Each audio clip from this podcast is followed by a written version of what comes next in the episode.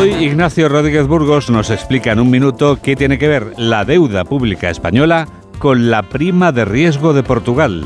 Lo que mejor se nos da a los habitantes de la Tierra es producir deuda. En la actualidad todos los viajeros de este globo interespacial debemos unos 300 billones de dólares, que para hacernos una idea representa el 336% del PIB mundial. Y son los países más ricos los que más dinero deben. Ya sabemos que solo se presta dinero a quien lo puede devolver. Así que Estados Unidos, Japón, Canadá, Reino Unido, Francia llevan tiempo viviendo de prestado. Los grandes países emergentes han aprendido la lección, como es el el caso de China o India, donde su deuda se ha disparado y ya se codean con los ricos. España debe unos 3 billones 700 mil millones de euros en total, entre lo que deben las administraciones, las empresas y los hogares. Las familias y las empresas han ido reduciendo poco a poco sus compromisos, pero no es el caso de la administración. La deuda pública española supera el billón 558 mil millones de euros. Ha reducido su peso relativo frente al PIB, porque este ha crecido porcentualmente algo más como ha expresado estadística